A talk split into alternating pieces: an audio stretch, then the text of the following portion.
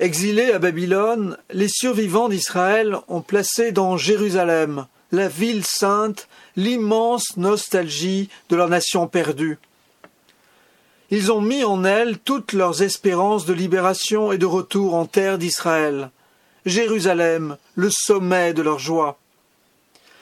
Dans le silence de la prière, le psalmiste entend des pleurs revenus du bord des fleuves de Babylone. Il a vu cette scène, ou bien l'un de ses parents le lui a raconté. Mais à quoi bon réveiller la mémoire de ces heures douloureuses? Est-ce pour raviver les humiliations d'autrefois?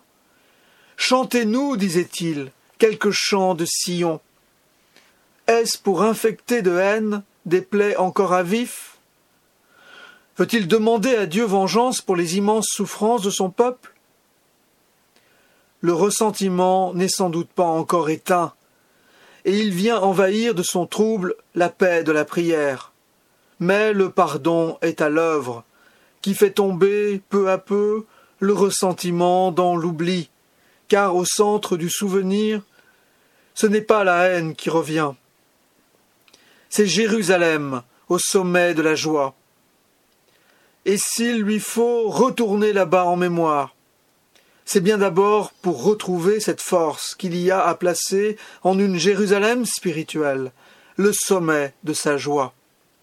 Il est arrivé aussi à Jésus de tressaillir de joie sous l'action du Saint-Esprit.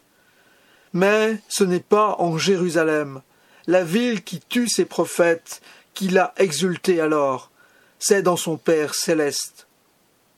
Par le Saint-Esprit, il nous arrive à nous aussi d'exulter d'une joie sainte.